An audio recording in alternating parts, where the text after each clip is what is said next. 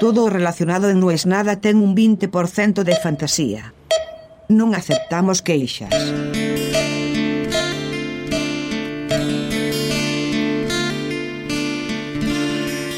A mí no me interesaba, no tenía ni idea de hecho. Alguna vez tuve que trabajar haciéndome el que sí, pero lo cierto es que el fútbol europeo me fue siempre ajeno. Me pasó alguna vez cubriendo mundiales. Ir a los entrenamientos de las selecciones y había algunos que yo no los conocía. Pero ¿cómo lo conocés? Si este juega en la Premier y este juega, qué sé yo, yo veo a Banfield. Pero claro, entre las cosas que fui modificando este último tiempo fue empezar a ver la Champions. Y me pregunto por qué de repente me interesa la Champions. Me interesa a nivel de decir, uy, mañana juega tal partido. No a nivel de hago zapping, veo el partido y lo dejo, que eso sí lo hice toda la vida. Y claro, la lógica diría, y es que si no, no tenés tema para hablar. Es bastante cierto, pero también es cierto que yo no hablo con humanos. En mi interacción durante el día, el 99% de las charlas, conversaciones, etcétera, que tengo, son a través de internet. Entonces no tengo esa cosa de el café con los muchachos, esa cosa de en el trabajo. En el trabajo estoy solo, estoy yo sentado solo. Y es más, con los que hablo viven todos en distintos lugares.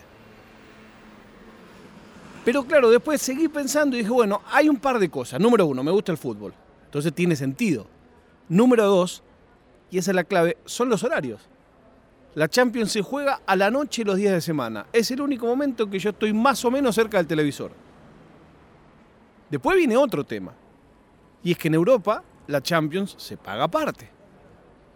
Claro, yo me crié en Argentina, toda la vida viene en el cable básico. Si vos tenés el cable el más barato, te incluye la Champions.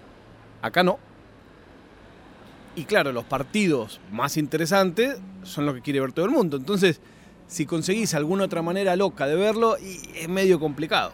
Hoy, sin ir más lejos, juega el Atlético de Madrid contra el Manchester. Ahora, en una hora. Me había olvidado por completo de ese partido. ¿Por qué me acordé? Porque pasa una cosa que me impresiona y son los años de entrenamiento, de haber ido a la cancha. Yo me doy cuenta caminando por la calle si hay partido o no. O sea, si yo estoy en una ciudad y hay partido, yo por la calle me doy cuenta. No te estoy diciendo en la puerta de la cancha, ¿eh? en la calle, en el centro, me doy cuenta. ¿Por qué? Porque la gente está distinta. Claro, después dirás, bueno, porque también ves gente con camiseta. Sí, pero todos los días ves gente con camiseta. Pero yo le veo la cara y yo sé que hoy hay partido, sin que me lo diga nadie. Me pasó una vez en Gijón. O sea, claro, una cosa es si vos decís cerca de Bernabéu y te lo imaginás. Una vez en Gijón. Le digo a mi mujer, hoy hay partido. ¿Cómo sabes? Me dice. No, no sé. Le digo, yo creo que hoy hay partido. ¿Pero leíste en algún lado? No, pero averigüemos porque debe haber un partido dentro de dos, tres horas. Dicho y hecho, en tres horas había partido. Por desgracia, solo era para socios.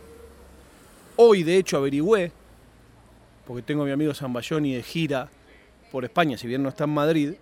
Este era un repartido para ir. Juega Cristiano Ronaldo en Madrid contra el Cholo. La entrada más barata que se conseguía era 150 euros más o menos. Es caro también en persona ir. Y entonces pienso en la cancha, pienso en lo que extraño, y creo que no extraño ir a la cancha. Extraño todo lo accesorio. Extraño no tener que quedar con Marcelo, con el chino y con mi primo. Extraño que ya sabemos que una hora antes nos encontramos, que no nos llamamos, que se da por hecho de que vamos. Todo eso lo extraño. Extraño la ida a la cancha repasando cómo fue las dos semanas de cada uno entre que nos vimos por última vez. Y extraño el entretiempo hablando de boludeces. Y extraño el post partido, que son los últimos tres minutos que se habla de fútbol. Si se perdió, haremos un listado de los culpables que pasaremos a odiar hasta el próximo partido. Y si se ganó, estaremos diciendo que ojalá el próximo partido, que sí vamos a jugar contra un equipo en serio, de vuelta nos vaya bien.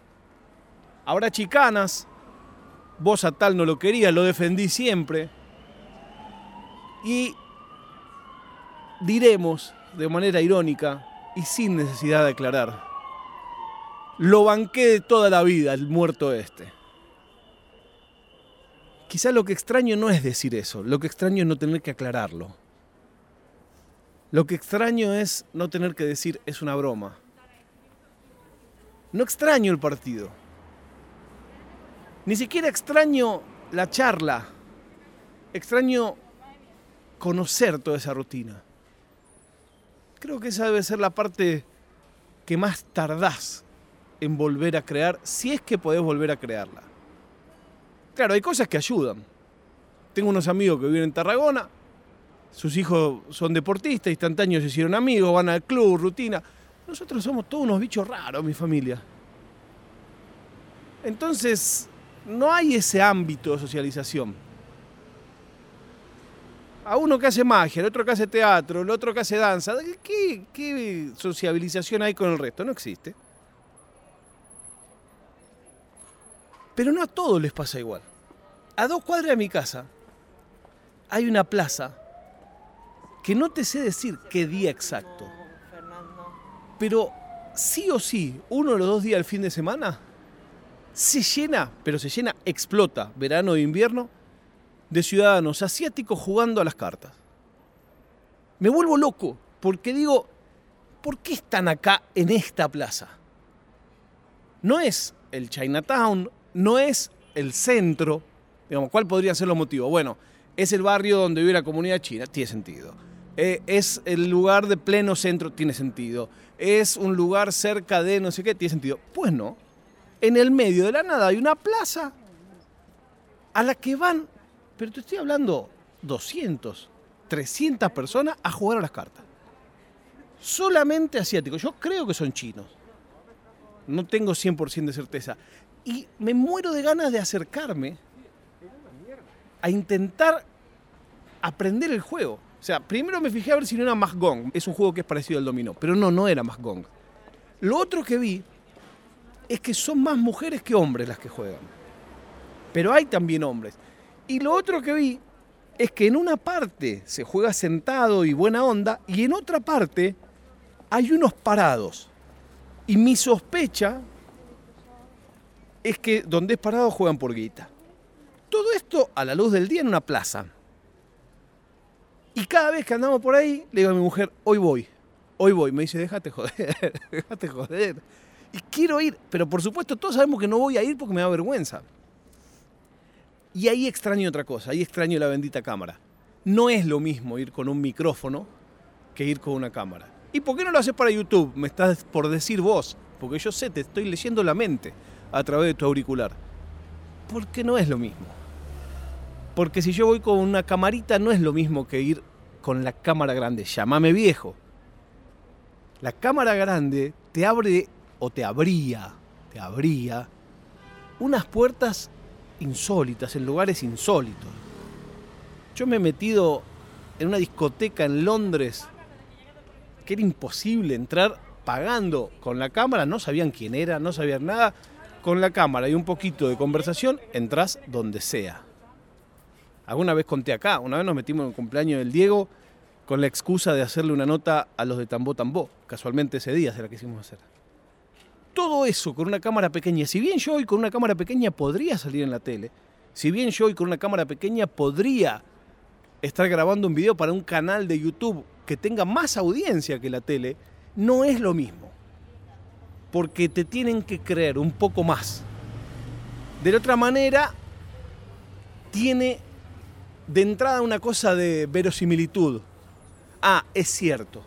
Ah, esta cámara es de la tele. Igual también tiene sus contras. Alguna vez nos pasó en Holanda, me da vergüenza, lo voy a contar, pero lo voy a contar igual. Fuimos a hacer una entrevista en un show de Sexo en Vivo para ver sus años 2000.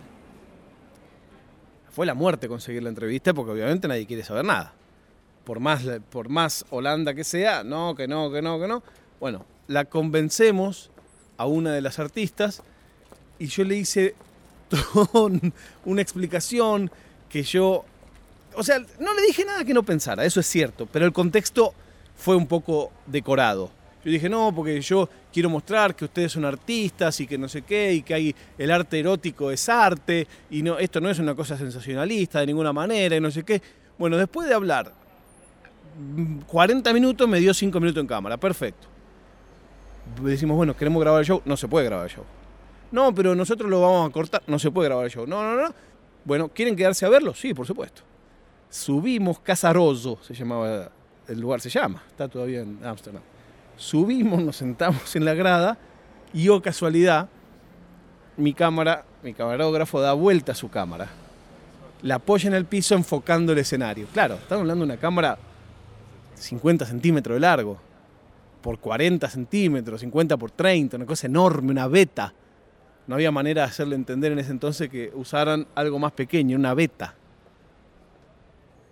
Y claro, al instante se dieron cuenta, ustedes están grabando el show. No, no, no, ustedes están grabando el show, usted está prendido. No, no, no. Y nos tuvimos que quedar simulando, tapando la cámara para que se queden tranquilos que no estábamos grabando, tenían razón. Y nos tuvimos que quedar una hora viendo ahí a la gente dándole la matraca para más o menos disimular que no, lo, no estábamos grabando, que lo que queríamos hacer era ver eso para poder hacer mi informe acerca del arte erótico, que no era de ninguna manera sensacionalista. Si alguien sabe a qué juegan estos asiáticos a las cartas, me encantaría saberlo. Si alguien escucha esto y pertenece a la comunidad asiática en Madrid y me quiere invitar a jugar, yo soy, pero recontra materia dispuesta. Hay un lugar que se llama Cobo Calleja, que está en las afueras, que yo lo conocí gracias a unos amigos míos, que es realmente el Chinatown, pero nada de glamour, es el Chinatown de verdad, es donde compran los bazares chinos, porque en España no hay supermercado chino, hay bazar chino. Bueno, se me hace tarde para ir a ver el partido. La prueba de vida del día de hoy es que el querido Roberto ayer dejó un mensaje en el programa de Olina hablando de este humilde servidor. Te lo agradezco mucho, Roberto, querido. Nos encontramos mañana cuando les diga no es nada.